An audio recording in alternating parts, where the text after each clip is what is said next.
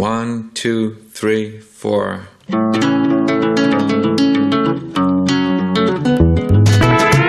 La Cultureta, Rubén Amón, Onda Cero.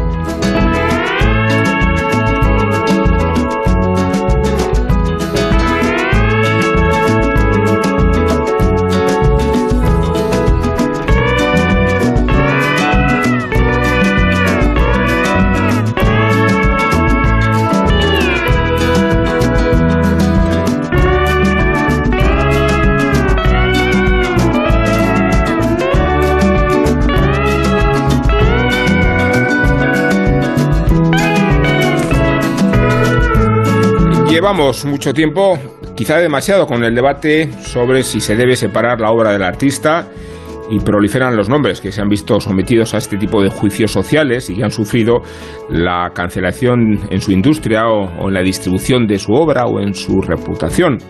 Que si Woody Allen, que si Harvey Weinstein, que si Michael Jackson, que si Louis C.K., que si Roman Polanski y también quien durante décadas fue considerado como el padre de América. ¿Tú tienes hijos?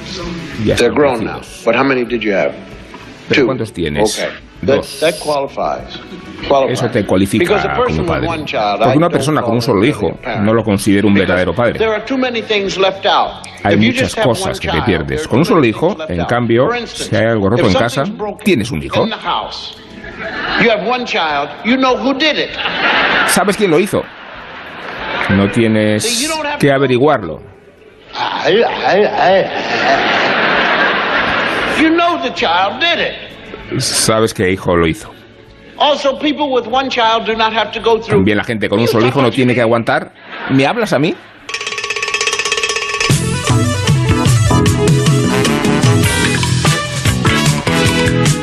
Bill Cosby empezó como cómico de stand-up comedia en la década de los 60. Tuvo una carrera fulgurante y se convirtió en apenas dos años en el primer actor afroamericano en conseguir un papel protagonista no cómico gracias a la serie I Spy. Además, tuvo sus propias series cómicas de televisión como The Bill Cosby Show o años después The Cosby Show. El caso es que ideó un personaje cómico y educativo, educativo para los niños, Fat Albert, y creó su propia serie de animación infantil con la que pretendía educar en valores a las nuevas generaciones. Actuó en más de media docena de películas y produjo otras tantas series. Era una de esas personas con más repercusión en la industria del cine, incluso en la sociedad estadounidense. Obtuvo una estrella en la Galería de la Fama de Hollywood. Todos adoraban al padre de América hasta que... La mosca española era lo que buscaban todos los niños de 11 años. y hasta la muerte seguiremos buscando la mosca española.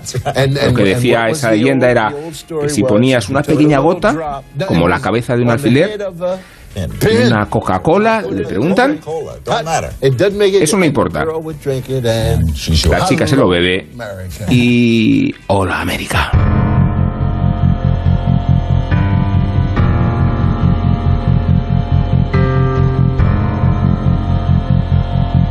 La mosca española es una sustancia que al ingerirla provoca ardor en la uretra, un ardor que aseguran que es fácilmente confundible con el deseo sexual. Estas declaraciones de Cosby en 1991 en el programa de Larry King fueron consideradas por muchos como una alerta que nadie supo ni quiso ver acerca de los supuestos abusos sexuales de Cosby. Desde 2014 Cosby ha sido acusado de violación, asalto sexual provocado por drogas, agresión sexual, abuso sexual infantil y mala conducta sexual por más de 60 mujeres. Agresiones que presuntamente ocurrieron durante más de 40 años, entre 1965 y 2008 en 2018. Fue declarado culpable de uno de los casos y se le condenó a pasar de 3 a 10 años en prisión. Sin embargo, salió de la cárcel en 2021 antes de terminar su condena. Y este, este, es el punto de partida de una serie documental, Hablemos de Cosby. El primer capítulo ya está disponible en Movistar y quiero saber vuestras opiniones, no sin antes no sin antes presentaros a nuestra audiencia, por mucho que seáis ya célebres y conocidos. Isabel Vázquez, ¿cómo estás? Buenas noches a todos. ¿Qué tal Rosa Belmonte? Hola, buenas noches. Sergio del Molino, ¿qué tal estás tú? buenas madrugadas. Guillermo Altares. Hola, ¿qué tal? Buenas noches. Bueno, habéis visto la serie. Eh, ¿Y el qué os ha capítulo, parecido? El primer capítulo. sí, capítulo, sí, sí, Bueno, a ver, eh, mm, yo eh, espero a ver cómo sigue, ¿no? De momento tengo, tengo Acaba mal, te digo. ¿eh? Sí, no, pero a ver cómo sigue narrativamente. La- la- Spoiler sale mal. Evidentemente, o sea, ya, lo- lo- ya sabemos la historia, ya, ya estamos informados y, y lo interesante es ver cómo, cómo lo tratan y cómo, cómo lo abordan, ¿no? Bueno, ¿cómo ha empezado? Como- por eso digo, por eso digo que, que, en fin, a mí me, me, me ha generado sentimientos encontrados. Eh, a ver, para empezar, eh, lo que siempre hay que, hay que dejar claro es que el, el caso de Bill Cosby no tiene comparación con algunos otros que pueden ser más claro. ambiguos o que pueden no aquí es estamos hablando de una monstruosidad Es un- es un sin criminal, apellido, es un criminal es un violador verdaderamente monstruoso que, que podría protagonizar una película de terror o sea es una es una cosa verdaderamente eh, salvaje lo de Bill Cosby no a partir de ahí eh, lo que plantea este documental, que es una sucesión, es, eh, es una combinación de una sucesión de testimonios eh, que hacen honor al título, que es Tenemos que hablar de Bill Cosby, en el que salen un montón de gente mm, elegida con un criterio eh, más racial que, que, que de contenido, o, en fin, a mí Y me de parece- peso. Y de peso también. sí, sale gente muy voluminosa en, en- en- entre los testimonios. Eh, Comentario hay- técnico, ¿no? Comentario técnico. Pero- pero, ¿dónde pero hay, es? Hay mucha gente que dice, bueno, ¿y esto es porque hablan? No sabes, no sabes, no sabes muy bien por qué están hablando, pero bueno, como es un tenemos que hablar colectivo, se supone que es una reflexión colectiva de la sociedad americana y de la sociedad afroamericana, sobre todo en torno a un, a un icono que les ha marcado en la infancia, que les ha marcado, eh, ha, ha sido decisivo y que, y que propone una reflexión colectiva. Y a partir de ahí, esa, esa es la parte menos interesante, que se supone que es lo central, y a mí lo que me, lo que me ha gustado, lo que me ha interesado es eh, ver eh, a Bill Cosby desde el principio, ¿no? Ver, ver eh, eh, el primer Bill Cosby de los años 60, las grabaciones, eh, las, primeras grabaciones, los primeros, las primeras apariciones en televisión, el- su- sus monólogos en el club Playboy, todos esos comienzos, su vinculación o no vinculación con el movimiento de los, de, los derechos civiles, de si participó en la marcha de Washington, si no, si usaba un humor, o sea, si usaba el, el elemento racial para hacer humor o no lo usaba, a diferencia de otros cómicos, y eso fue lo que le permitió ganar una gran audiencia, ¿no? El hecho de que no incomodaba al público blanco y se comportaba como, como un señor educado que, que, gustaba mucho. Bueno, ese, análisis me ha interesado mucho, ¿no? Eh, pero hay otra parte que yo creo que es mucho más woke, eh, que tiene mm, que ver con la superioridad moral con la que se aborda eh, la figura de Bill Cosby, ¿no? Cuando eh, hay un falso escándalo, cuando se empieza eh, este pasaje que tú has eh, reproducido en la introducción, Rubén, de la mosca española, eh, cuando se lo ponen algunos de los, eh, de los cómicos, eh, periodistas, críticos, profesores de universidad, gente que, que está hablando de, de- Bill Cosby sin tener una relación con Bill Cosby. Hay muy poquita gente que tenga una relación directa con Bill Cosby en el, en el documental. Se lo ponen en una tablet, rollo como hace Évole en, en- en su programa, ¿no? Cuando le entregan la tablet. Mira, vas a ver esto de, de hace mil años. Y graban su reacción, ¿no? Graban la reacción y es una reacción muy impostada, de decir, ¡ay, qué barbaridad! Fíjate, qué tal, qué, mm, lo que decían en el club Playboy, que las conejitas esto, las conejitas lo otro, qué machistas eran, qué desagradables, qué buenos somos nosotros, que no toleramos estas cosas, ¿no? Que es- ese escándalo, ese escándalo tan, tan exagerado y tan fuera de lugar, eh, me parece que abarata mucho el documental. Lo abarata, lo abarata, lo abarata mucho y hace que no que, pierda la perspectiva de decir, bueno, vamos a hablar de Bill Cosby, pero para aprender qué? O sea, para, para redundar en lo que ya sabemos y redundar en la acusación en algo que evidentemente es un monstruo, es un, es un depredador sexual, un violador, un criminal al que no le cabe aplicar el mínimo paliativo. Eso ya lo sabemos. Eh, si solo vamos a redundar en eso, no sé qué sentido tiene Sí. a- hablar de Bill Yo Yo, no, estoy yo no estoy, acuerdo, yo no sí. estoy, yo disiento en, en, en que se- solamente sea esa visión. Yo creo que está bastante compensado de la misma forma que se plantea esa totalmente impostada reacción eh, presentista de lo que suponía el Club Playboy o un chiste que, que claro, eh, visto desde ahora, parecía una declaración de intenciones, que es el salir en los años 80 en el show de Larry King diciendo es que si le echas una cosita a la Coca-Cola, la chica es tuya y no abre la boca. Y todo el mundo se ríe. Y todo el mundo se, muere, se, muere, de la risa y le parece graciosísimo. Claro, si tú no sabes que, eso es un, que, eso, que hay un violador detrás que hace exactamente eso, que es un criminal describiendo su modus operandi, lo que piensas es que es un chiste como los que se hacían entonces. Porque ese chiste lo hacía mucha gente que no, era, que no eran violadores. Efectivamente, efectivamente. Lo cierto es que hay algunas reacciones woke en, el documental y al mismo tiempo hay reacciones de gente que trabajaba en el Club Playboy que decía, pues si algunas chicas decían que se sentían menospreciadas, usadas, eh, pues a mí me parecía maravilloso. Dicen, gané más pasta que en mi vida, me trataban fenomenal. Eso también está en el documental. Eso también está en el documental. Creo que, que mm, está bastante compensado entre la visión de ahora y la de entonces. También es verdad que el, vamos, el, director del documental, que es Kamau Bell, eh, W. Kamau Bell, que es un, stand eh, un cómico de stand-up eh, negro comprometido, o sea, podemos hacer aquí la diferencia, que es de, digamos, que se, considera hijo de Bill Cosby. Es hijo de Bill Cosby y que él, digamos, sufre el trauma como un, niño nacido en los 70 que se ha criado con su comedia y con él como referente lo que dice es que se propuso participar a mucha gente que no ha querido participar. Probablemente Plizaló no ha querido participar, probablemente eh, los que han, currado con él, claro, no han querido currar, o sea, no han querido participar, pues porque tendrán una visión que eso también está en uno de los segmentos del, del, primer episodio que dice ese es el Bill Cosby que yo conozco. Mucha gente dice yo no vi eso, vi otras cosas. Al mismo tiempo sale la, la, la, declaración de la que solo guardan evidentemente para el final de eh, digamos, el whistleblower aquí, la, persona que lanza eh, definitivamente la, denuncia, a partir de ahí empiezan a aparecer un montón de mujeres eh, desde los años 60, porque es que tenemos que hablar que esto no es una cosa que viniera, no, no, es que desde el principio de su carrera él establece esto como su manera de relacionarse con el sexo opuesto. O sea, él está casado, tiene su familia y al mismo tiempo va violando a gente con la que se va encontrando eh, compañeras de trabajo. Hay una parte a mí me parece muy valiosa y tiene que ver con esta del análisis de ahora, que es poner en perspectiva lo que supone Bill Cosby en términos históricos. Y en eso al no querer la gente próxima a él participar en el documental, sí me parece relevante que gente que ha hecho un podcast específico sobre Bill Cosby. La directora de la revista Ebony, que es eh, la, digamos, la, publicación específica del mundo negro desde la época de los derechos civiles. Eh, pues gente que son profesores universitarios específicos de bien de comedia o gente que ha escrito libros sobre, sobre el tema.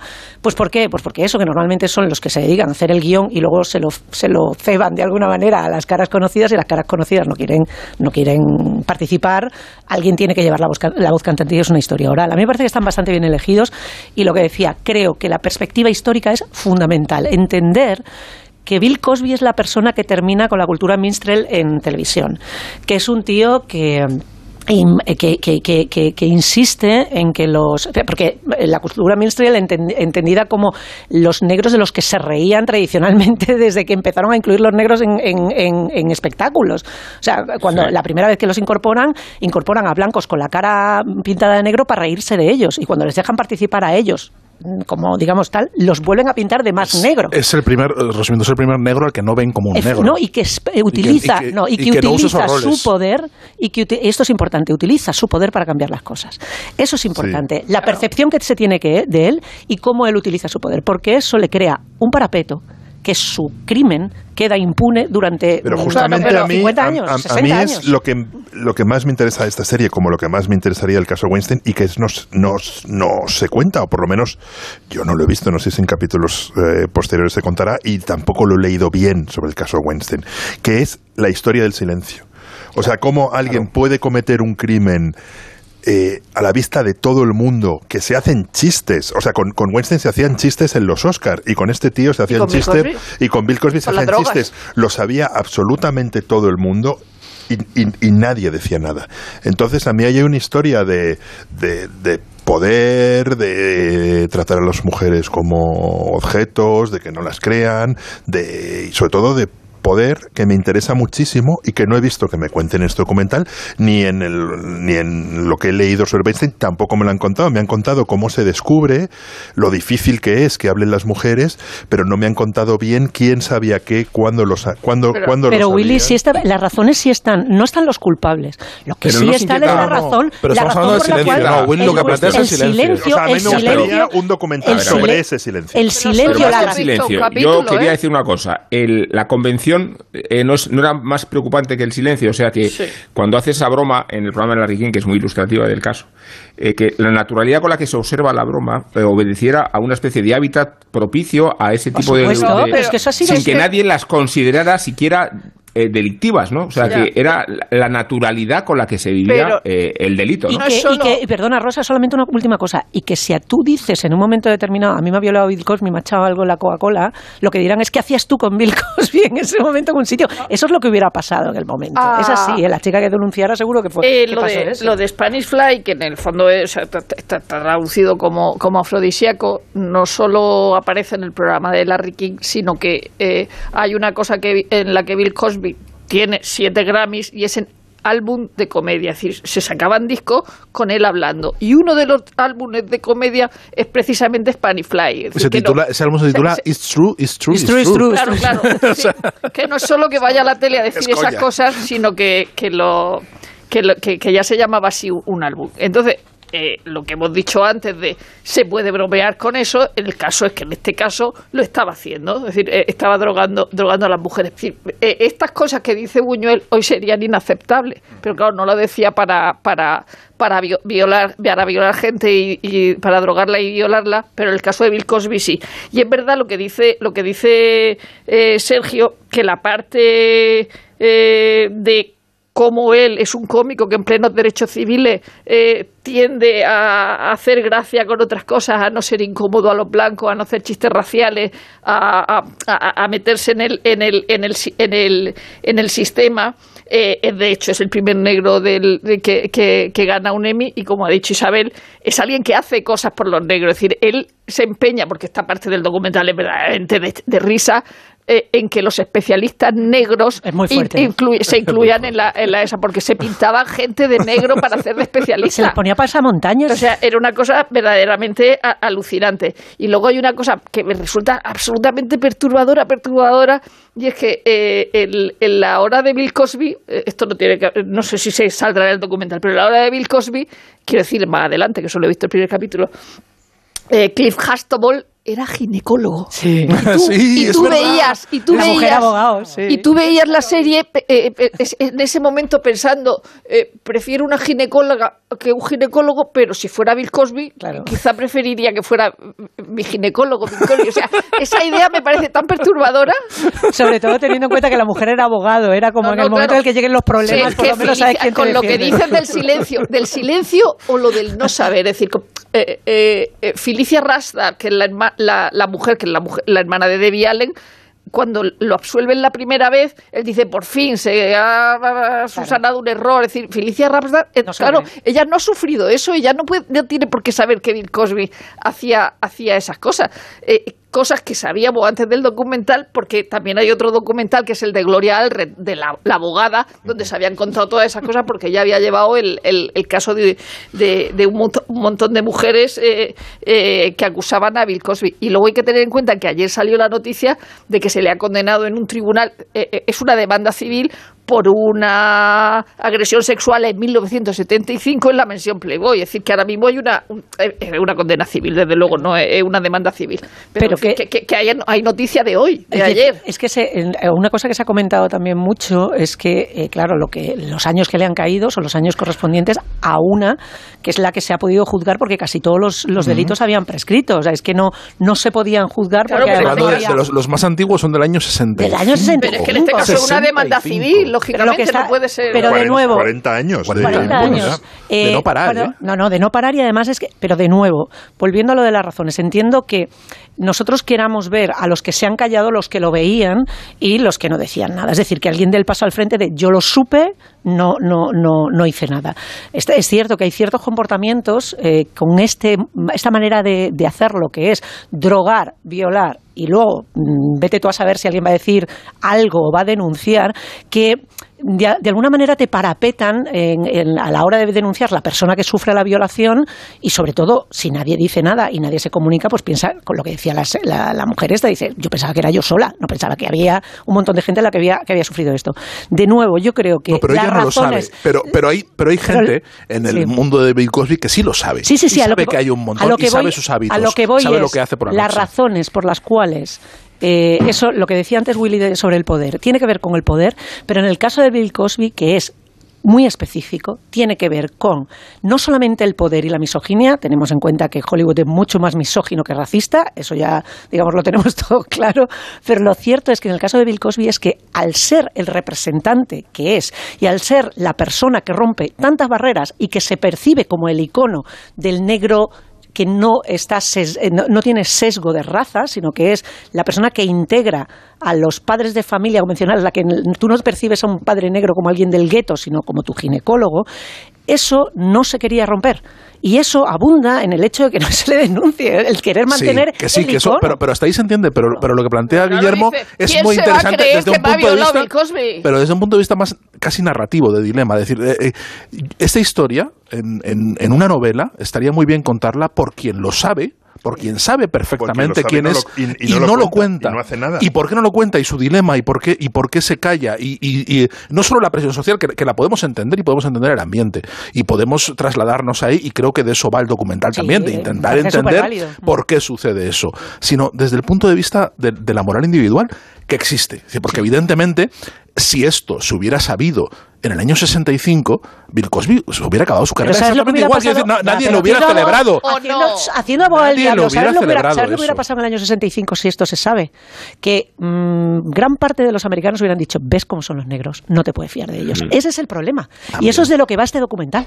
Que pues si esa es una de las razones interesantes. pero, pero, yo creo que eso, eso, quiero que lo, que, lo tiene... pero que no lo construyendo. Yo creo que, eso es lo que está construyendo, que la gente le parapeta porque tiene entre las manos la persona que va a abrir y que lo hace. Yo no tengo tan claro que el documental vaya hacia allá. Yo creo que sí, yo creo que sí. Yo creo que la, insistencia en el hecho racial, eh, la, cantidad de tiempo que le dedica y la gente que está convocada va por ahí. Lo que están diciendo es, nos separan 100 años de la esclavitud. Ojalá, pero, pero a, mí, a mí lo que me interesa y lo que planteaba Guillermo es la voz en primera persona de alguien que diga eso y, hay muchos casos. y, que nos, y que nos cuente qué es lo que pensaba entonces. porque lo sabía todo, absolutamente todo. Porque hasta ahora, pero, lo sabían, pero, pero luego hay mucha gente que no lo sabe. y luego resulta que hay gente. Un punto de vista narrativo muy, muy, interesante, porque luego resulta que en estos casos hay mucha gente que está alrededor, que es intimísima del. del, y resulta que no lo sabe. Y dicen, no, yo primera noticia. Yo era su productor, estaba todos los días con él, le llevaba la agenda, sabía dónde estaba en cada minuto, pero no sabía cuándo estaba violando. ¿Cómo se llama la película? Está inspirada en una secretaria, el asistente. ¿Cómo la, se llama? La asistente se llama. La asistente que rataba eso, como el asistente de Weinstein. En la película era bastante ¿Era.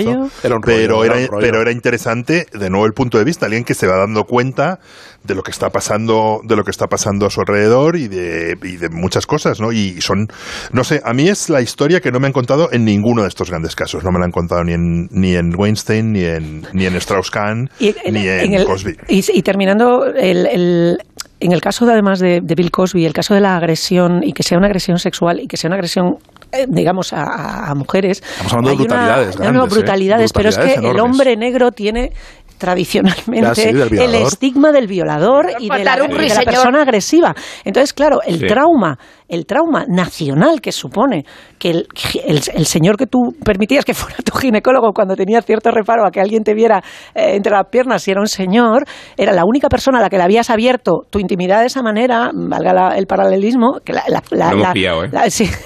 No, pero puedes, puedes redundar un poco más. No, no, no. Pero, Busca más metáforas. Iba a decir en, en, la, en, la, digamos, el, el, a través del televisor. no, no, no, no, no, es verdad. Todas las, todas, o sea, él era el padre, realmente el padre que querías. Y eso sí, es. Pero es muy interesante lo que planteas respecto a que el negro no se perciba como un negro. Hay, el boxeador la dijo en una frase. Una frase tiene Larry, Holmes, el, boxeador, que dice, una vez fui negro cuando fui pobre. Y, eso sitúa en un rango social al negro que no se percibe como un negro, que es, que es por ejemplo, Michael Jordan. Nadie veía a Michael Jordan como un negro. y, a, Bill Cosby no se le veía como un negro. Este, este, este era el salto cualitativo sociológico. Claro, y que hablan de ellos de incrementalismo, que son esos negros que no participan en los teóricos estos de, la, de las luchas sociales, que dicen que no participan de la crítica como cómicos, no hacen eh, humor social o racial, pero lo que hacen es eso, alcanzar cotas de poder y luego ayudar en, que es lo que hace, eh, lo hace Sidney Poitier, lo hace Harry Belafonte sobre todo, lo que pasa que Harry Belafonte es mucho más eh, beligerante en lo verbal, es un tío mucho más comprometido. Por ejemplo, ellos sacan en un momento determinado a Sammy Davis Jr., Sammy Davis Jr. fue activista muy tarde, fue activista ya en los 70 cuando no quedaba otra. Sammy Davis Jr. le toca en los 40 en Estados Unidos y estaba prácticamente dando las gracias de que mm, eh, Frank Sinatra le convocara y le, y le defendiera para entrar, pero eh, Sammy Davis Jr. No, no, estaba en los mismos hoteles que estaban los blancos cuando iba a hacer bolos a Las Vegas, o sea que eso tarda mucho en llegar, ¿eh? Y, y, él no, no puede decir nada realmente. Ellos esperan a tener un momento de solvencia de poder para, para hacer cosas, o sea, es, es también una vía. Hay un privilegio en poder hacer crítica social o racial, que es el que te da el tiempo y el saber que lo puedes hacer sin que te cuelguen de un árbol. No, pero había, un cómico, había un cómico contemporáneo. Eh, sí, Gregory, eh, Dick Gregory. Dick Gregory, que, se supone que es, que es el. Bill Cosby es como su antagonista en alguna. Porque Dick Gregory es el Lenny Bruce de, los negros. Es el Lenny Bruce de los negros y es el que se planta en clubs eh, blancos, ante una audiencia blanca, a cantar a las 40 y a, a, plantarles su racismo delante y a hacer chistes sobre ello.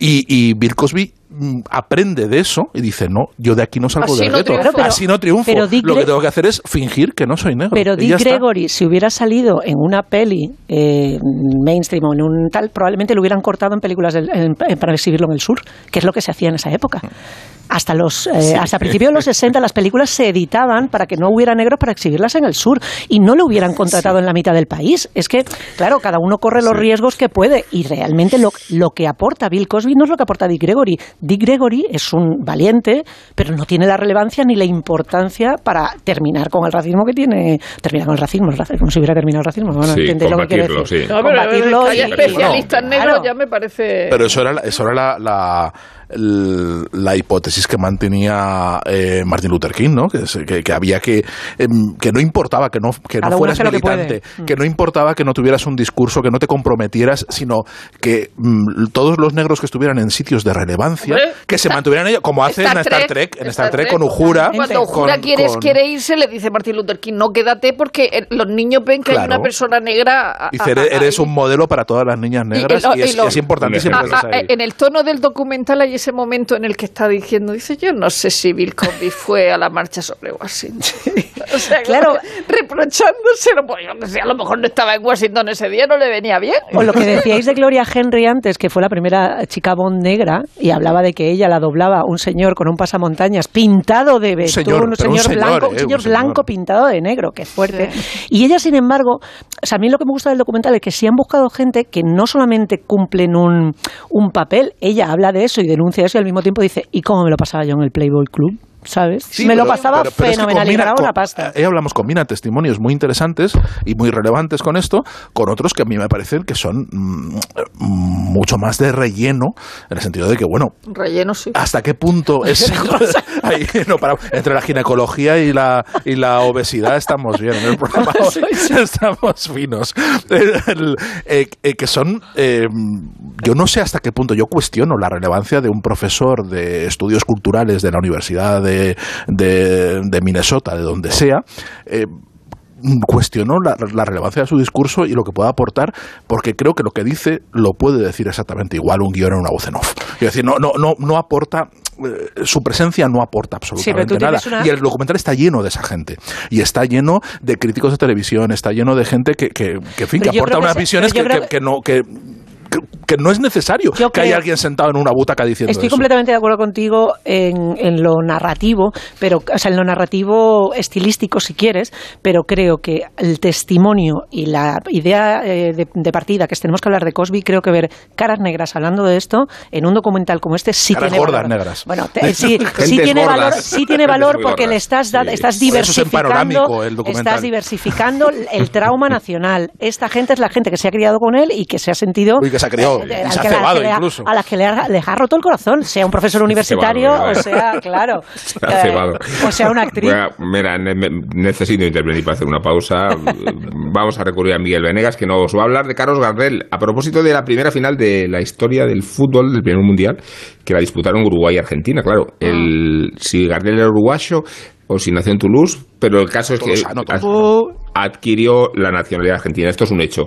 Y supongo que de estas cosas nos las va a contar un poco mejor Miguel Venegas.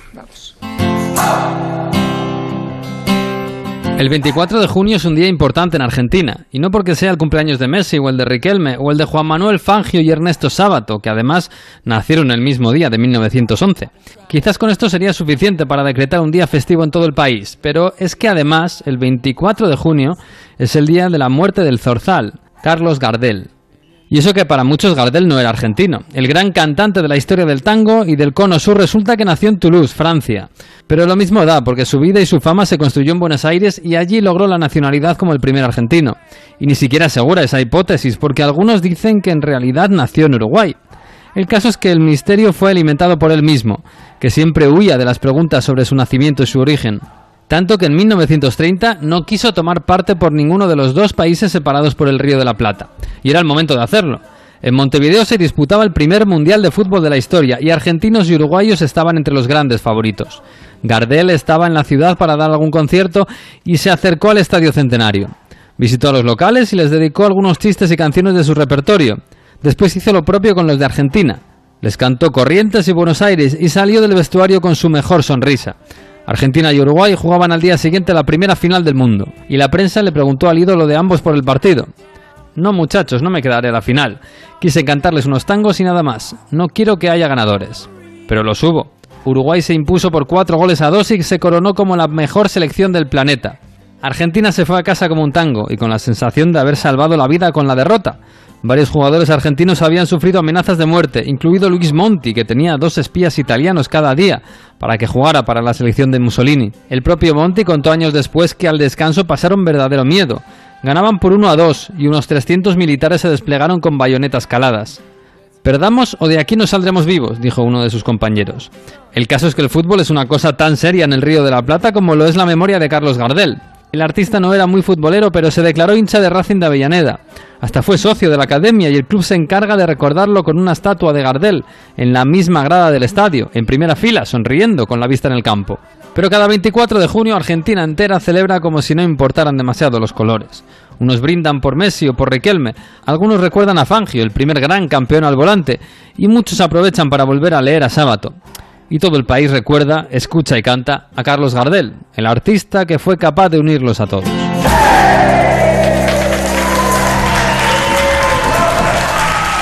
La Cultureta, Onda Cero. Si eres de los que juega la 11 porque te ha dado un palpito al corazón, porque no hay nadie tan comprometido como tú, o simplemente por el money money, en nombre de las personas con discapacidad de este país... Bien jugado. Porque cuando juegas a la 11, haces que miles de personas con discapacidad sean capaces de todo. A todos los que jugáis a la 11, bien jugado.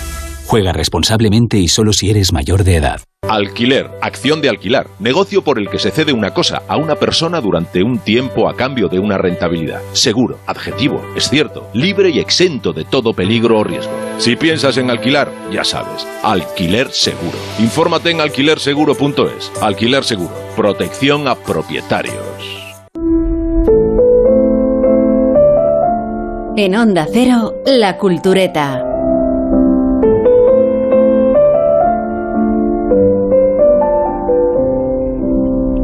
Puede que cometamos un error al juzgar a Michel Houellebecq no como un novelista iconoclasta, iconoclasta he dicho, ¿no? Bueno, pues iconoclasta quería decir, sino como un politólogo y que le pidamos cuentas por sus profecías fallidas. Por ejemplo, que Francia tendría en 2022, o sea ahora, un presidente musulmán. Así lo anunciaba en las páginas de su misión y no parece, no, que se haya verificado la premonición.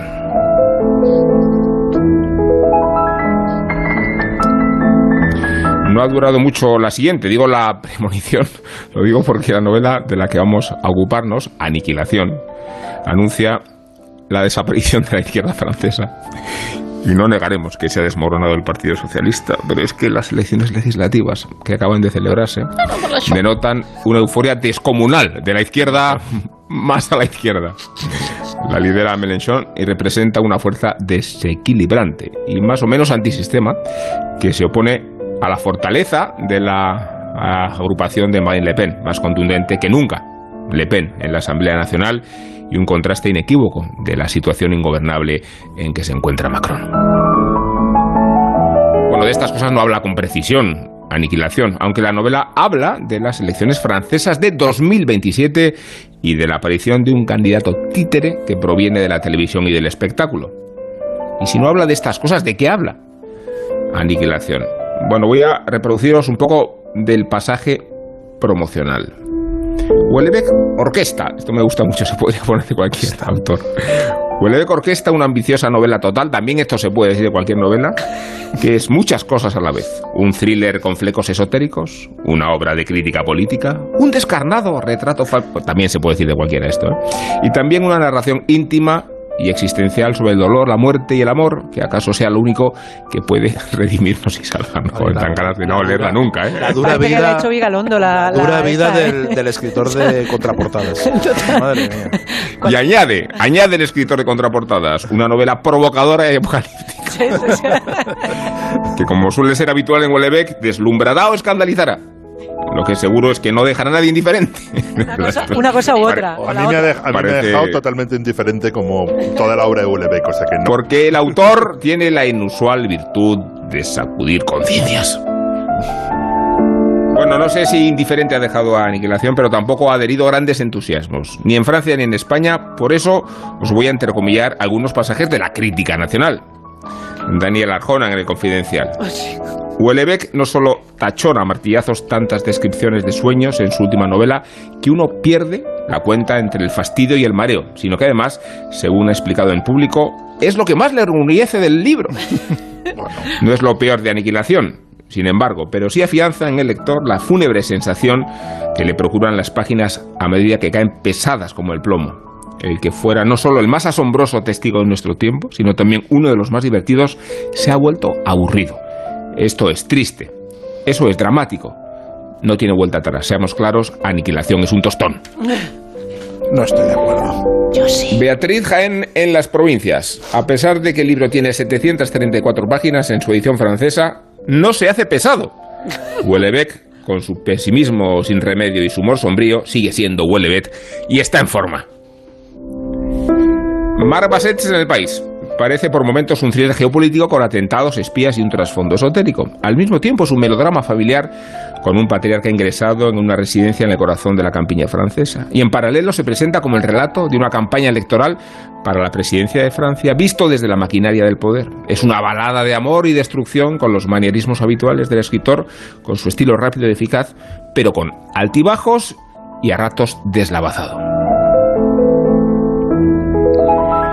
Lourdes Ventura en el español y termino. Huelebec, con su estilo bastante descuidado y eficaz, sus divagaciones sociológicas, sus caminos sin salida para despistar al lector, es un narrador que sabe sostener la atención, pese a que esta novela de 604 páginas podría desaparecer la tercera parte sin que sufriese el meollo de la historia. Bueno, se han despuntado ya las opiniones favorables y divergentes. Willy ha sido el primero que diverge y, y Sergio está entre los que están a favor. Isabel, ¿tú dónde estás? Yo estoy en contra. ¿Y tú, Rosa? Bueno, a mí me cae muy bien uh, ¡Que comience el debate!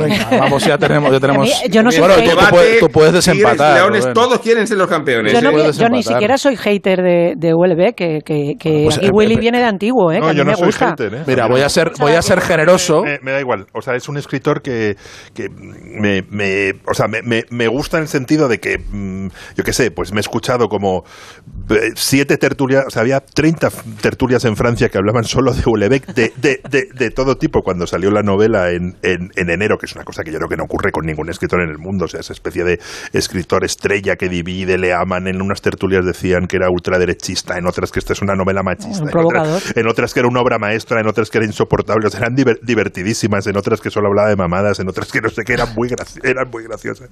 Pero a mí, frente a todo eso, es un escritor que me es indiferente. No, no, o sea, las veces que lo he pues intentado leer, me ha dado exactamente igual. Me parece un pues estilo por eso deshilachado, me, me, me, me aburre. Eh, es verdad que se entiende, es, es un tipo que sabe manejar, digamos, las tendencias de, de, su época y las cosas que mete en, su, en sus novelas muchas veces luego se, se, habla, se habla de ellas, que tiene unas, una serie de, de, intuiciones importantes sobre lo que, de lo que se va a hablar en su sociedad y eso lo convierte en una especie para mí que describiría, no sé, como, como literatura en grudo, que mm, va, viene, no sé, me, me, me, aburre. literatura en grudo me aburre intolerable, es intolerable. Me, aburre. Y además, el aburrimiento, es irrelevante. ni, siquiera me, enfado, es como. Y, o sea, estoy ahí con este libro abierto y digo, pero ¿yo qué hago? viendo esto, o sea, me puedo ver. Mucho mejor, pues nada. No sé. Eh, vamos a eh, hablar. Eh, vamos, le, un como, periódico de, ha estado, deportivo y no me interesan los deportes. Como Willy ha estado viendo Obi-Wan Kenobi, Obi-Wan Kenobi, entre, en, lugar de, leer Ulebeck, yo sé que sí que lo he leído, lo he leído hasta el final, hasta la última página de los agradecimientos que siempre son bastante descorazonadores. Y, y, no te menciona. No, no, los agradecimientos se menciona solo a médicos. Además, el libro pesa, pesa muchísimo, porque para evitar que tenga... Bueno, ya, ya, ya, hasta ya, por Dios. las 700 páginas en Francia, rabioso, Sergio. tiene 600 páginas eso y, es. y, y lo han endesado todo en un tochazo que e- refleja... No, pero eso es un problema, eso es un problema del papel ahora. Quienes haya escuchado las, las críticas que he leído, una habla de 734, otra de 604, porque es la diferencia que va de la edición es francesa a la española en número de páginas, no, de, no es que hayan sacrificado 100 páginas. ¿eh? El, número de Truño es igual. Bueno, a ver, eh, Michel Houellebecq es uno de los autores más relevantes de Europa y más y que y uno de los muy de los poquísimos que es capaz de, despertar estas discusiones y estos arrebatos de pasionales en la crítica que no despiertan otros. Eso es, eso es así. Y la crítica de Arjona a mí me, ha hecho mucha gracia porque creo que revela más de Arjona que de Houellebecq.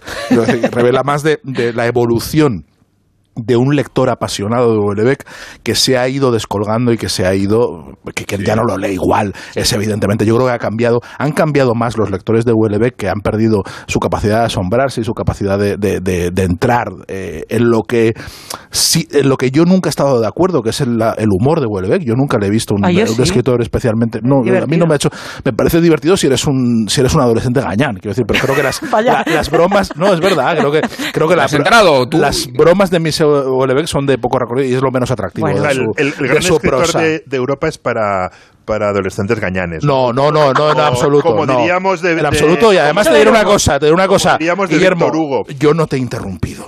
Yo no te he interrumpido cuando, cuando, has, cuando te has planteado hacer esa, esa, tremenda. Bueno, a ver, Hombre, si, no, si no nos interrumpimos en la tertulia, esto parece la clave, de verdad. Al revés, allí se interrumpían muchísimo. además, niego la mayor, ¿no? Niego la mayor de, Guillermo Altares. El autor para adolescentes gañanes. A ver, Willy, deja hablar a Lo que, lo que ha pasado con y es verdad que Aniquilación es una novela, es una novela peor que otras, y evidentemente, o sea, yo creo que no es, no es de las grandes novelas de, de Michel Houellebecq, pero es una novela de Houellebecq, y yo como, como em, lector de Houellebecq, como Houellebecquiano, la he disfrutado y he reconocido muchas cosas y he disfrutado mucho de, sus divagaciones, de sus divagaciones que generalmente a veces no tienen ningún, eh, ningún apoyo sociológico, politológico, eh, ni, ni, ni tan siquiera del mínimo sentido común, pero son observaciones literarias muy afinadas a, veces, mm, como las que hacía en su tiempo Tolstoy, que en sus novelas, en muchas de sus novelas, incluía largos pasajes ensayísticos en los cuales hablaba de, de, cómo era la sociedad de su tiempo y cómo deberían ser las cosas y cómo podían ser, ¿no? Pues de, eso va de eso va Houellebecq. O gran conductor. ¿Puedo interrumpir un segundo, Sergio, eh, para señalar que ha comparado a Houellebecq con Tolstoy? y, seguir. Pues como escritor, como escritor relevante, quiere decir, como la relevancia, como un escritor que es capaz de marcar el paso y de, y sí, evidentemente es uno, es, es uno de los poquísimos escritores que hay ahora mismo de novelistas que podrían compararse. Houellebecq es un nacionalista francés, básicamente. O sea, vamos a, es, un escritor al que, le preocupa, al que le preocupa, dice, estamos hablando del mundo futuro, estamos hablando de un montón de cosas. No, a, a Michel Houellebecq le preocupa Francia. Es un francés, muy francés, mucho francés, que le preocupa y le obsesiona qué carajos pasa con Francia y por qué se va descuajeringando todo por todas partes. Esa Francia que yo paseo por ella en plan Quevedo, como que hacía Quevedo con España, paseo por Francia y no la veo por ningún lado, ¿no? Eh, esa Francia que me habían contado. y eso, Francia que, esta Francia que, me, que me, la han, me, la han, quitado, ¿no? Y de eso va su y de eso va Aniquilación, ¿no? Va de, de, de mm, en un tono mucho más sentimental, mucho más positivo, mucho más edulcorado que en otras eh, novelas y desde luego que en, la que para mí es su mejor novela, que es El mapa y el territorio, donde mm, habla de la descomposición de Francia, donde dibuja una Francia que solo va a ser un parque de atracciones para turistas rusos y chinos, en las cuales los franceses se van a dedicar a, recrear eh, una Francia ideal que nunca existió, medieval, eh, de, mm, o, de Art Deco, de, de Toulouse-Lautrec, con un montón de prostitutas y un montón de buen vino de, de, Burdeos que se lo van a trajinar los, los, los rusos y los chinos ricos y que ahí se va a acabar Francia, ¿no? que Francia se va a convertir en una especie de caricatura eh, totalmente eh, infecta de sí misma. Aquí ha cambiado de idea, o sea, ya no piensa lo que pensaba en el mapa y el territorio. Aquí sí que cree que, que, el, país tiene una, una, salida y por eso el protagonista es el asesor del ministro de, del ministro de Economía. O sea, se habla de unas elecciones presidenciales, pero el presidente y el candidato no importan nada, porque el protagonista es el ministro de Economía que ha hecho algo eh, impresionante, que es reindustrializar Francia y, recuperar la grandeur de Francia. De repente Francia es una potencia. O sea, esto es la, mayor utopía de aquí es que Francia manda en el mundo, que Francia de repente es la leche y es, está a la vanguardia de la, de la, reindustrialización, es donde se hacen cosas, donde se, vuelve a tener eh, la esperanza de, que, de llevar y de liderar el mundo. Y eso ha sido todo gracias a, Bruno, al, ministro de Economía, que ha sido, según dicen, el mejor ministro de Economía de Francia desde, desde Colbert. ¿no? Y a partir de ahí, es de esa utopía que yo creo que es un poco de anciano, o sea, hemos pasado del Houellebecq punky, del Houellebecq eh, que, que, veía que, que Francia se iba por un desagüe, a alguien que cree que de verdad puede suceder o que sueña, el, mayor sueño de todos los que narra, que narra muchos sueños y es lo más tedioso de la novela y lo peor, porque ya decía Henry James que si narras un sueño pierdes un lector y aquí ha perdido un montón por el camino porque narra un montón de sueños. Martin Amis en, el, lo que vi. Eh, claro, eso es, que es, terrible, o sea, los sueños mm, deberían estar prohibidos, eso por, por descontado, narrar sueños es lo, es lo peor, pero el sueño, el, sueño enorme aquí es el de, el de el, en un futuro inmediato una Francia sensata, una Francia que recupera su, su, su sentido histórico, ¿no? su, su, su lugar en el, en el planeta como, como eje y foco de la civilización occidental, que es lo que, lo que Houellebecq echa de menos y lo que ha mm, añorado y ha lamentado y se ha burlado en todas sus novelas anteriores. Y esto parece más una égloga, más que otra cosa. Es una novela totalmente distinta en ese sentido. Estoy, completamente de acuerdo en el tema de la, de la edad, eh, que se manifiesta no solamente en esa narcolepsia que le ataca, eh, que es que es alucinante, porque lo de los sueños es que se queda dormido en cualquier lado. O sea, es me tomo, estoy aquí sentado en un banco y me quedo frito. Estoy hablando con tal y me aburren, me quedo frito las narraciones que van como cinco, seis, siete páginas de, sueños que son interminables, que es lo que a mí en especial me, ponía también a, dormir. También la, la, percepción, y en esto también se nota la, la edad, eh, de él mismo y de los personajes que está describiendo, porque toda la parte familiar eh, yo de verdad es que no le veo el, el, pulso o el interés ni siquiera en personajes que podrían dar mogollón de juego. Yo la hermana creo que es un personaje que puede sacar mogollón de partido, no lo veo por ninguna parte. La cuñada. La cuñada, el cuñado, el notario, el cuñado notario, estas, estas, esta sociedad, eso es, eh, los integristas católicos, la sociedad francesa paniaguada que se ha quedado en terreno de nadie y que en la mediana edad de repente está desnortada y que no tiene objetivos. A mí eso me parece un, digamos, un, grupo de personajes que tiene muchísimo interés y sin embargo la, visión es superficial. Todos los análisis que él hace de, desde el profundo desprecio y la misantropía del personaje, que no es nada nuevo, pero que en otros momentos yo he visto muchísima más gracia, gracia en ese sentido, no en la gracia adolescente cazurro, sino de cierta sorna o cierto sesgo, aquí me parecen muy simples y muy repetitivos. Está pasando por el mismo sitio todo el rato. Y hay una cosa que tiene que ver con ese complejito de Cassandra, que a mí normalmente me, resulta más provocador y más atractivo que molesto, no, no creo que haya que echarle en cara que no acierte. Son propuestas narrativas para reflexionar a partir de qué pasaría si. No creo que hmm. él, le gusta jugar a, sí, sí, es que estoy adivinando, no creo que sea ese el propósito. Evidentemente es, la, es, un juego literario, eso es. Aquí, eh, en, su, digamos, en esta propuesta de la Francia hegemónica en un futuro en la que la izquierda ha desaparecido, mi problema no es con esa propuesta como no lo era en serotonina, con la provocación, con la provocación sexual o de género, todo lo demás. El tema es que es un libro escrito desde principios de los 2000, que es un señor mayor que está proyectando, o sea, no veo la necesidad de la, digamos, de la proyección a futuro, porque es que está haciendo una lectura desde atrás. O sea, es una persona que no ve el futuro desde el momento presente. A mí me daba la impresión de que era una novela que estaba escrita en 2003, no en 2022. Si tú ves eh, cómo, entiende la política, las relaciones sociales, la comunicación con, el electorado, las, las, mm, las relaciones interpersonales, tengamos en cuenta que el padre que está en coma o que luego no y tal, se supone que tiene su edad, es una persona nacida en los 50, que creo que es la edad que tiene Wellebeck. Entonces, en el momento en el que estamos, en la, en la, narración no nos estamos dando cuenta porque parece que la estamos leyendo desde el presente y ya parece un presente antiguo.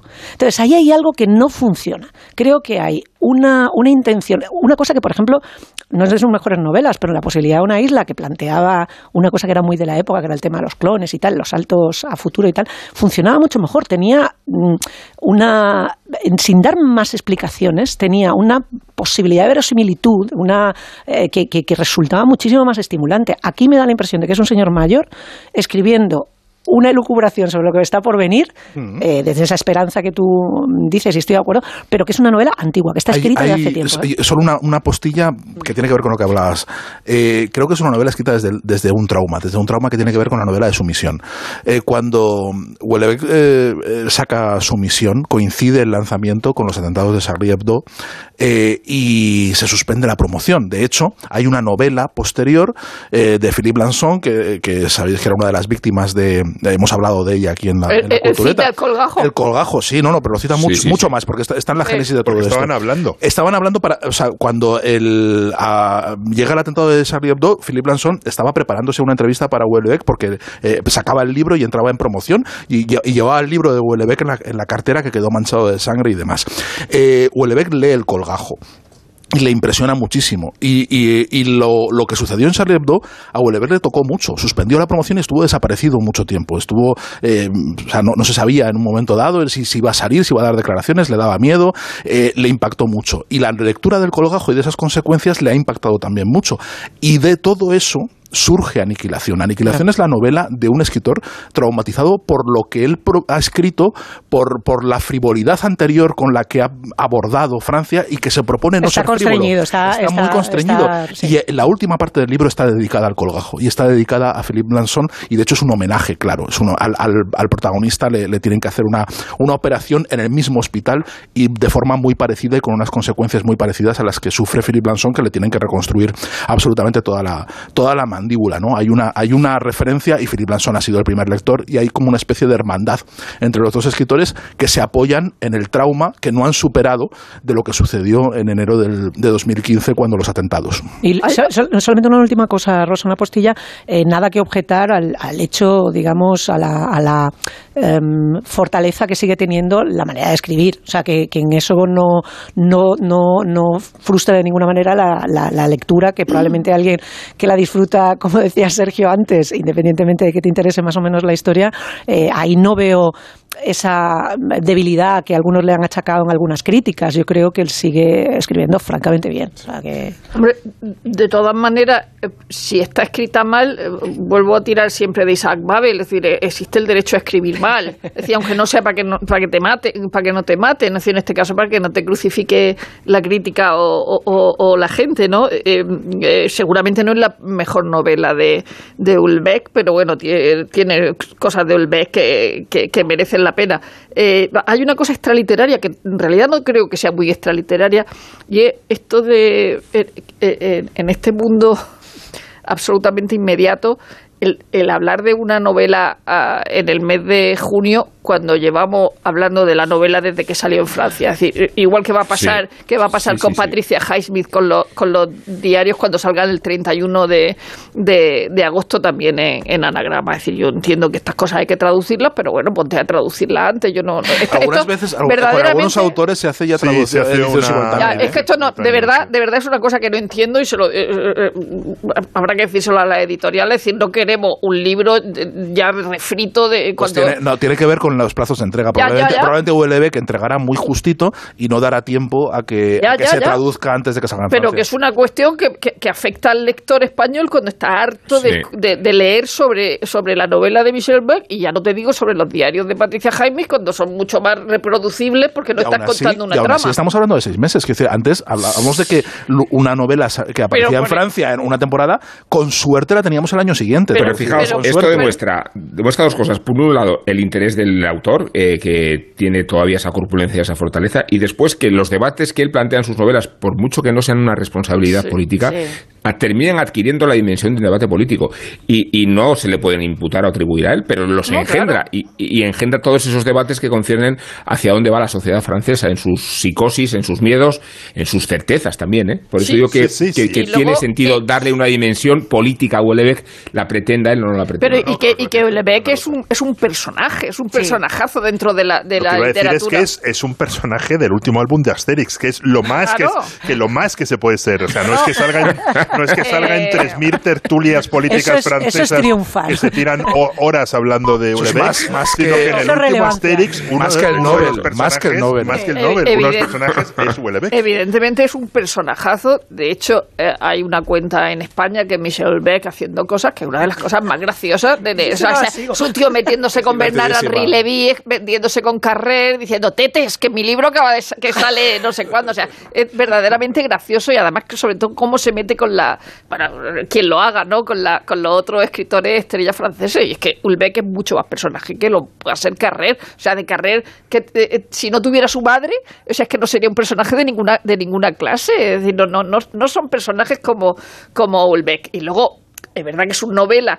Dice, yo creo que la mitad habría sido mejor, porque una novela son como varias novelas dentro de la misma novela, hay muchas eh, cosas distintas. Está, está por un lado la trama política en la que yo echo de menos a David Trueba, es decir, porque queridos niños, queridos niños me parece mucho mejor como trama política y de, y de fontanería. Mucho más divertido. y, mucho mejor escrita que esto. Claro, y de fontanería que la, que la parte de Ulbeck. Luego, tiene personajes estupendos, es decir, desde el padre espía jubilado a la, a la hermana lepenista, a la, a la cuñada periodista malvadísima, eh, decir, que sí, que sí, que sí, que sí tiene, tira de cosas que, que, que, son muy atractivas. Y luego, lo que pasa es que la parte eh, loca, la de, la, del, la de los atentados, la de el anarcoprimitivismo o la de, el, eh, la de los ecolofascistas, me ha recordado mucho... de los inmigrantes, esa es un... Claro, me ha recordado mucho a los... que la ley es una parte delirante. Claro, me ha recordado mucho a Los hombres de Rusia de Reinaldo Ladaga, que es un libro muy interesante que está en Jekyll y, y Jill sobre una gente rarísima, unos rusos en A mí me ha recordado a Harari. En el zoológico. A Harari me ha recordado a mí.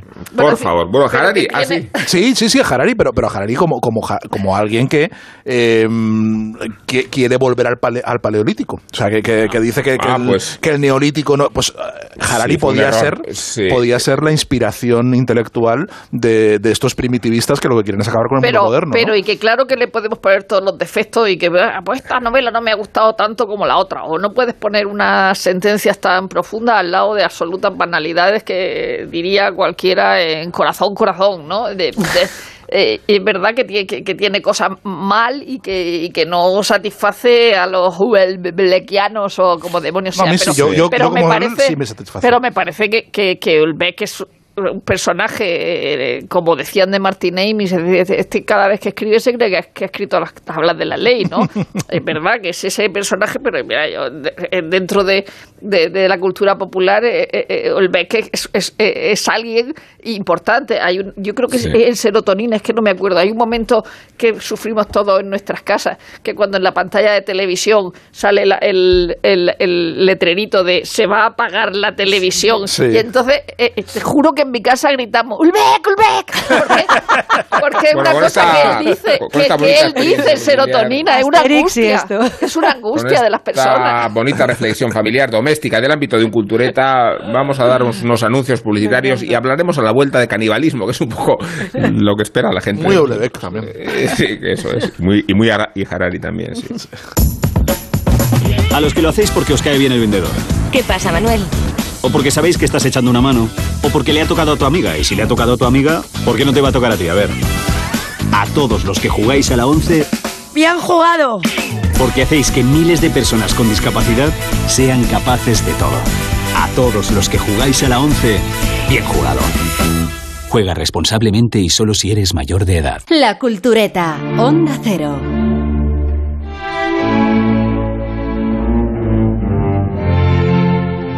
No se sabe a ciencia cierta, escribía Ada Nuño en el Confidencial, en qué momento el ser humano empezó a realizar el terrorífico acto de comerse a los miembros de su propia especie, pero esta acción macabra se ha ido repitiendo a lo largo de los siglos. Saturno devora a sus hijos conforme van naciendo de una manera desquiciada y cruel, con la esperanza de que ninguno de ellos le destrone. Muchísimos años después, si es que los mitos tienen periodo histórico, un soldado polaco llamado Charles Domery, alistado en el ejército prusiano, aunque desertor en el ejército francés porque tenían más comida, sufre un ataque de hambre tan voraz e inaudito que intenta comerse la pierna amputada de un compañero. Es el canibalismo, uno de los mayores tabúes que existen. Tanto es así que cuando escuchamos historias acerca del mismo seguimos horrorizándonos. Holocausto caníbal. Causó verdadero pavor entre el público. El actor Annie Hammer ingresó en rehabilitación el año pasado tras salir a la luz sus mensajes. Soy 100% caníbal. Te quiero comer. Joder, asusta admitirlo. Nunca lo he admitido antes. He cortado el corazón de un animal vivo anteriormente y me lo he comido mientras aún estaba caliente, le escribió a su mujer una suerte de Aníbal Lecter que durante varios meses desató la polémica y llamó la atención del público y lo entretuvo un tiempo. En realidad, no se sabe a ciencia cierta cuando comenzaron los seres humanos ese terrorífico acto de comerse a los miembros de su propia especie. En Francia y en Alemania, aunque también en Atapuerca, se estudiaron marcas en los huesos encontrados, revelando que nuestros antepasados practicaban un canibalismo que con toda seguridad no era producido por la hambruna y tampoco tenía intención ritual, sino que se efectuaba por lo que se conoce como canibalismo gastronómico ancestral, es decir, la costumbre de hacerlo sin que haya una explicación más lógica o trascendental detrás. El Homo antecesor es probablemente nuestro antepasado caníbal más antiguo, hasta donde sabemos, pero no es el único quitando el canibalismo por hambre, como en el caso de los supervivientes de la tragedia de los Andes en 1972, que tuvieron que recurrir a la antropofagia porque no les queda otro remedio, ha habido sociedades que han desarrollado la práctica con determinados fines. Y aunque a día de hoy nos parezca lejano y terrorífico, como señala un reciente artículo publicado en Science Alert, en el siglo XII, los boticarios usaban momias molidas por sus supuestas propiedades medicinales, medicinales de otro mundo. En un momento en que no había antibióticos, se recetaban cráneos, huesos y carne triturados para tratar enfermedades. Por supuesto, ya en aquella época no todos estaban convencidos y el doctor Guy de la Fontaine habló abiertamente de que dudaba que una momia pudiese ser una medicina útil en absoluto. Sin embargo, la demanda fue tan grande que incluso las momias reales no pudieron satisfacerla y comenzaron a hacerse falsificaciones. Los boticarios y herbolarios siguieron ofreciendo este increíble polvo de momia mucho tiempo después. A día de hoy, algunas tribus todavía realizan una práctica que a ojos de la civilización es aberrante. Los Korobai en la selva de Papúa, Nueva Guinea, los Bari en Brasil, que practican el llamado endocanibalismo y se comen a los miembros de la propia tribu una vez que han fallecido. O los hombres leopardo de África Occidental. A veces nos llegan noticias espantosas, como que los sentineleses que asesinaron en 2018 al misionero John Allen Shaw podrían haberse comido su cuerpo o la famosa historia del millonario Rockefeller, desaparecido frente a la costa de Papúa Nueva Guinea en los años 60 y finalmente dado por muerto. Como nunca se encontró su cuerpo, una de las teorías es que fue devorado por una tribu nativa del lugar.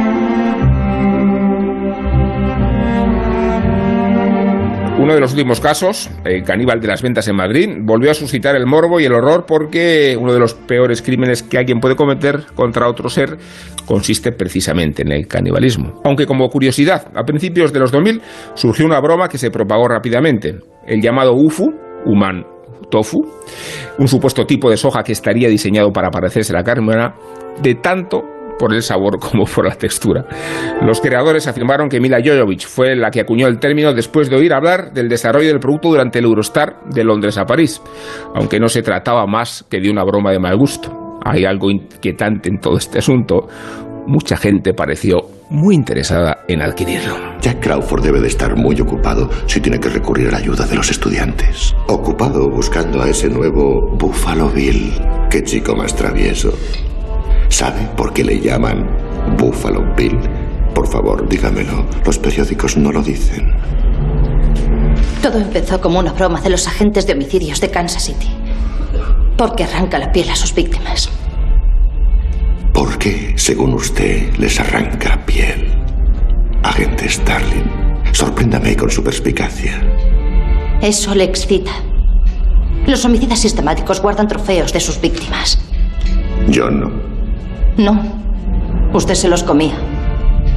Uno del censo intentó hacerme una encuesta. Me comí su hígado acompañado de habas y un buen chianti. Bueno, no sé qué experiencia habéis tenido con el canibalismo.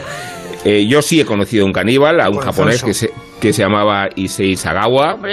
Con ese nombre. Eh, se comió, se comió una estudiante holandesa, yo lo entrevisté en la cárcel en Francia y decía eh, que admitía que, que la antropofagia es un límite para las relaciones sociales.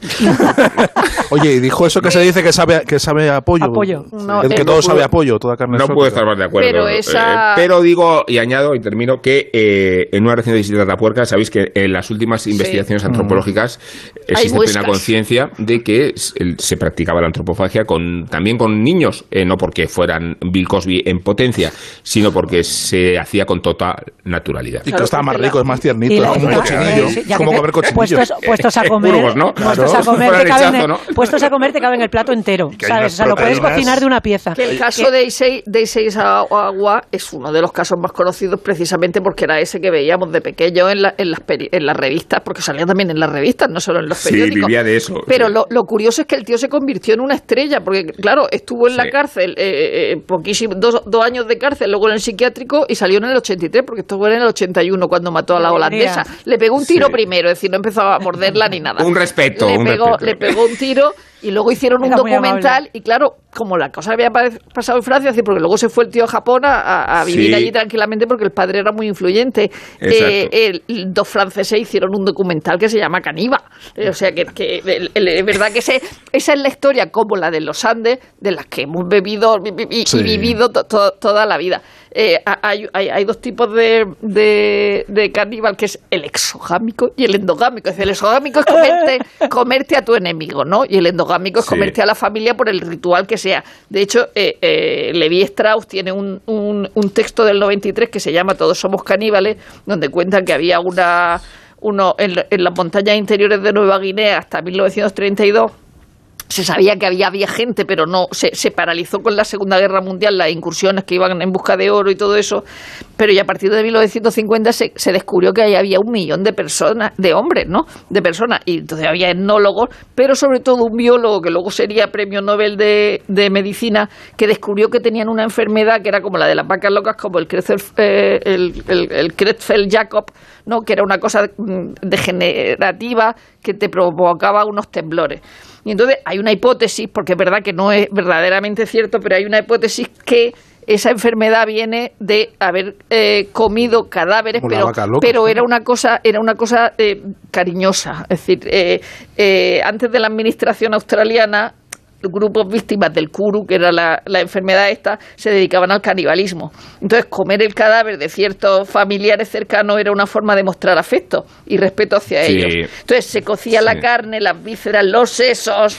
Se aderezaban los, eh, digo los sesos porque están suele, hambre, suele ser donde está la infección. Esto me salía en lo de gastrosofía, se aderezaban, se aderezaban los huesos machacados con verdura, porque hay que comer verde. Mm. Y, luego la, había, bueno para el tránsito intestinal. Había, eh, había una afección que se desarrollaba más en las mujeres y en los niños, entonces como las mujeres velaban por el corte de los cadáveres y por las otras operaciones culinarias, probaban particularmente las comidas que estaban haciendo y, es de suponer que había contacto con los niños. Oye, pero, eso, con un poco de trazabilidad se soluciona. Quiero decir, tú, eh, sabiendo, sabiendo el historial médico del que te vas a comer, te lo comes con tranquilidad. Bueno, en cualquier caso, en cualquier caso es una hipótesis que la enfermedad provenía de ahí. y eso, esto es endocanibalismo y luego está el exocanibalismo, que es el de matar a tu asesino y, comértelo.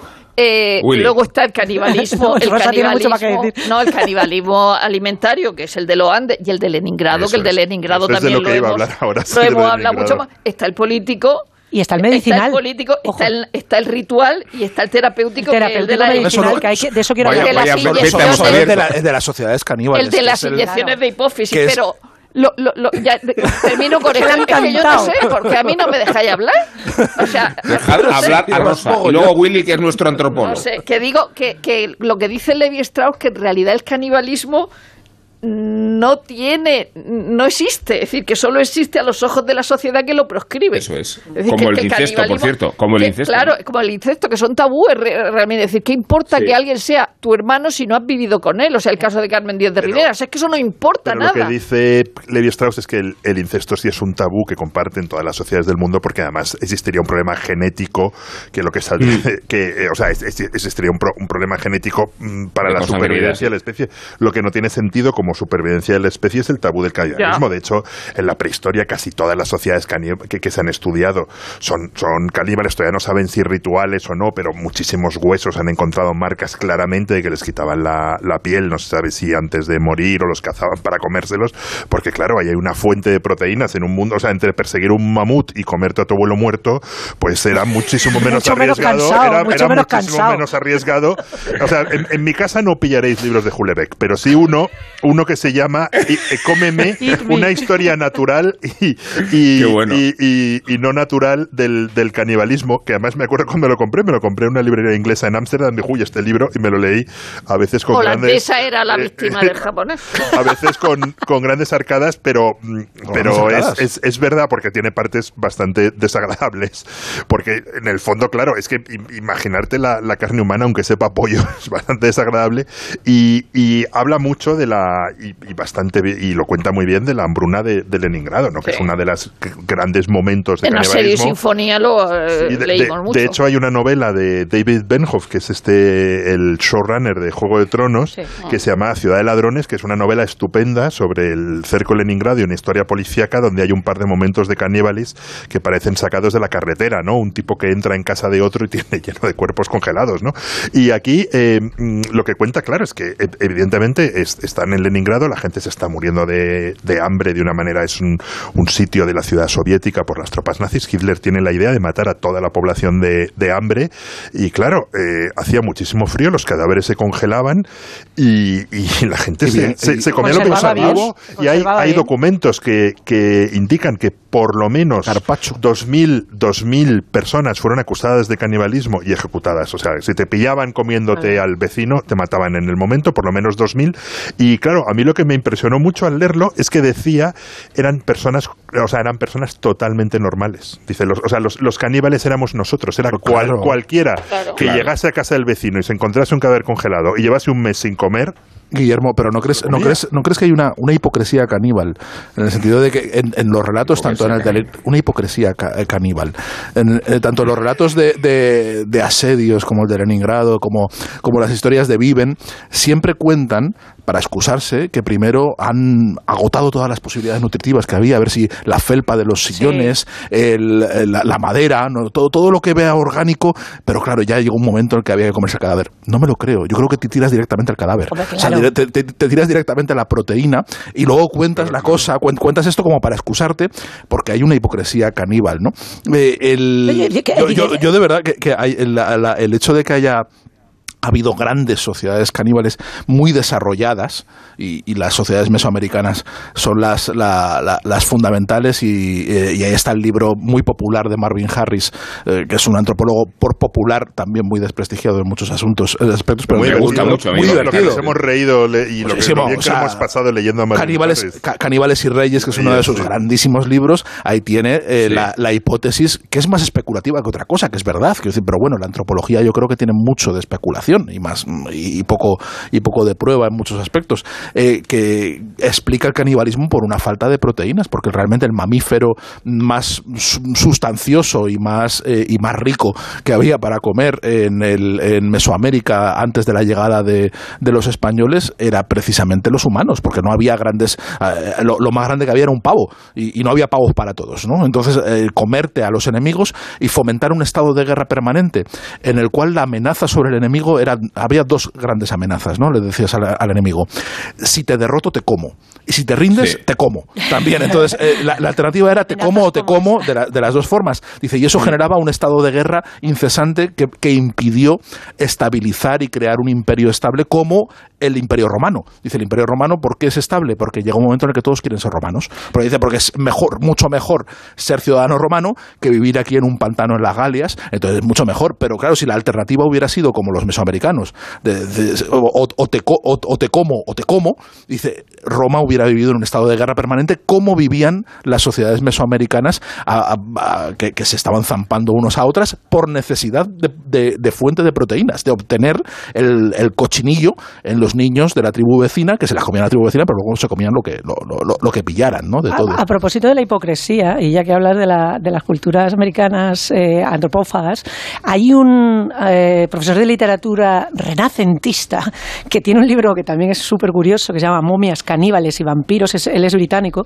que es, que es, la historia de la medicina de cadáveres desde la Edad Media, que dice que esa, digamos, la, la, historia de los caníbales americanos es el gran whitewashing de la historia, que en Europa desde el Renacimiento la práctica de la medicina caníbal estaba súper estandarizada. O sea, esto que hablabais del polvo de momia, que se, se extraían de, las, de las momias de Egipto, se hacían polvillo y se vendía como, y luego incluso los fakes, que creo que también hablaba el, artículo que ha, que leído Rubén, se, se vendían polvos falsos, o sea, se hacían con animales, se decía que era de momia, porque en la idea de la de la unión de alma y cuerpo durante el Renacimiento, se pensaba que se trasladaba el espíritu de los faraones y la incorruptibilidad de esos cuerpos que habían estado eh, durante eh, eh, siglos sin, que, sin que nada les tal, se les trasladaba a las personas que tomaban eso, se les daba para la hemofilia, se les daba para los hematomas, se les daba para el dolor de todo viene de, de, rituales anteriores a los romanos en muchas sociedades, porque en muchas sociedades preromanas eran antropófagas. Pero lo que justifica este tío es que, y con, digamos con datos documentados, es que los, los chamanes de la época, eh, revestidos de autoridad, dice, porque allí saber latín era lo mejor que te podía ya le ponías tal, y realmente se, se, le podían vender cualquier cosa, los médicos de entonces los daban eh, como, como, como la garantía de que tú con esto te, curas. No solamente eso, sino que se recomendaba, eh, describe situaciones como por ejemplo a, a, finales del 16 en Dinamarca, que la gente se agolpaba en ejecuciones para drenar los cadáveres, eh, porque se decía que lo mejor que podías hacer era tomar sangre de cuerpos recién muertos eh, porque te trasladaba la fortaleza. Lo mejor era la sangre y la carne fresca y, da datos documentados de médicos de la época. decir, no, no, eh, si hay una ejecución y es un hombre fuerte, fornido, que no tiene enfermedades, que no es viejo y tal, toda esa fuerza se te traslada a ti de manera inmediata. Te das un baño, te lo bebes, eh, lo que quieras, pero sobre todo se, se, recomendaba que se tomara, que se tomara por vía oral. Pero Isabel, el caribalismo está en todas partes, está de forma ritual. no, no, no. Está en el rito de la misa constantemente, en, la, en, la, comunión y en el rito de paso de la primera comunión. Es un acto caníbal. es un acto, caníbal, ritual simbólico, pero toma. Y además, eh, eh, no sé si era Marvin Harris o era un antropólogo en el que, que, plantea que el éxito del cristianismo es eh, que ese acto es puramente simbólico y no tiene valor nutritivo. Porque si de verdad, si la, si la oblea alimentase, habría una relación entre el poder y la religión eh, distinta y además podría darse el caso de que nos zamparamos realmente a un señor que hace de Cristo y que no... El sacrificio para, cordero, el cordero natal. Para evitar el sacrificio real se coge algo inane que no tiene ningún valor nutritivo, que no vas a salir, o sea, la, cuestión es no salir comido de la misa, o sea, salir, salir igual con la misma hambre en la que entras. Pero es un aperitivo, pero no tiene ningún aporte No, que luego tienes que ir a tomar la Ah, luego sí, sí, pero, pero ya fuera del yo templo, He matado, yo, he matado, yo he matado el hambre con eh, recortes de obleas comprado en el convento al lado pan de, de Ángel toda la vida. pero, tienes, pero, tienes, que comer kilos para poder claro, hambre. mira, mira, de verdad, es que hay, hay, hay trozos que son Bueno, aquí eh, tenemos las tortas de... Eh, y la Inés Rosales, no, no es lo mismo. Pero eso no es. Rosales Ni siquiera, ni siquiera son obleas. con ellas. Yo me comería... Bueno, desde este programa queremos lanzar un mensaje, queremos lanzar un mensaje de este programa que consiste en despenalizar todo lo posible el canibalismo, romper con la, con la hipocresía, eh, ¿cómo es? La hipocresía caníbal y, despedirnos por yo también con el incesto si no es reproductivo. Y podemos decir que lo de Armie Hammer es una chorrada. A favor del incesto si no es reproductivo, eh, que, claro, siempre hemos estado muy en contra de la esclavitud, también hay que decirlo, muy en contra del genocidio y... Y, a favor de Armie Hammer y a favor de Armie Hammer. Eh, esto es un poco las líneas maestras de este programa, que, que se va hundiendo y para intentar eh, reflotarlo vamos a recurrir a JF, si es que este fuera un remedio, eh, porque nos va a hablar de Brian Wilson.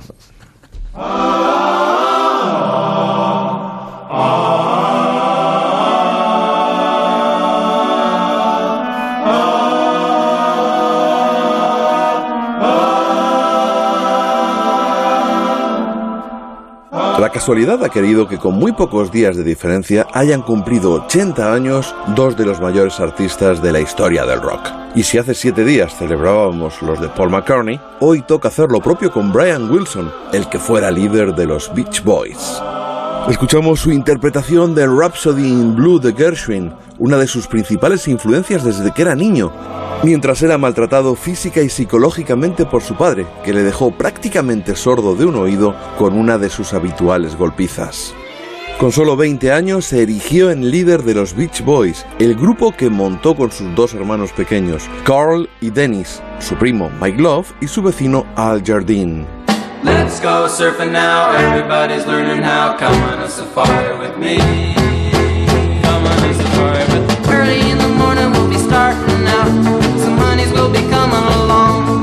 Su carrera arrancó con la música surf, que causaba furor en California a principios de los 60, y no tardaron en gozar de sus primeros éxitos.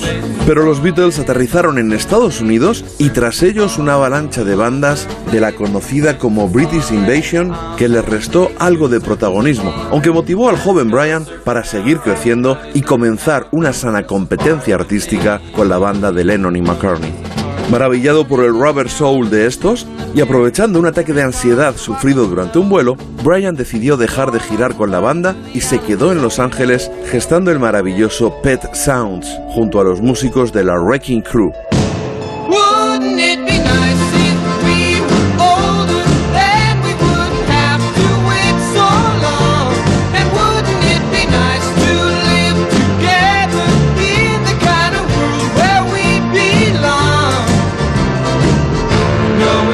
No quedaba en su música ni un ápice de ese sonido playero que les había caracterizado, pero ese álbum supuso un cambio en el mundo de la música y los Beatles les respondieron con el prodigioso Sgt. Peppers. Los de Liverpool también habían dejado de girar y por eso pudieron permitirse 700 horas de estudio para completarlo, ya con Paul McCartney erigido en el líder de la banda. Brian Wilson, por supuesto, quedó fascinado y se dispuso a superarlo, primero con el single Good Vibrations. hear the sound of a gentle on the wind that lifts her perfume through the air.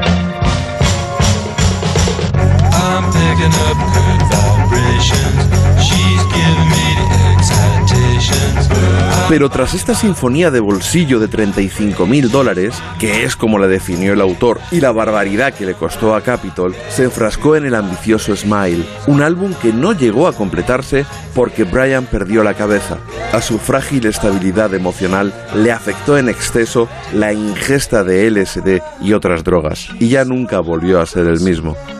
Siguió trabajando con los Beach Boys, aunque dio un paso atrás y se dejó llevar por la creciente iniciativa de sus compañeros. Aunque lo peor estaba por llegar, cuando el despiadado psiquiatra Eugene Landy se cruzó en su vida y se hizo con el control legal de la misma, mientras lo mantenía sometido a base de una ingesta exagerada de fármacos para poder seguir saqueando su fortuna. La estupenda y recomendable película Love and Mercy se centra precisamente en esos dos momentos capitales de la vida de Brian Wilson, en la gestación del Pet Sounds y la posterior pérdida de control, y también en cómo acabó librándose del yugo de Landy. Me despido con Heroes and Villains, una de las barrocas canciones del inconcluso Smile, el álbum que ha pasado a la historia como el que le hizo perder la cabeza a Brian Wilson.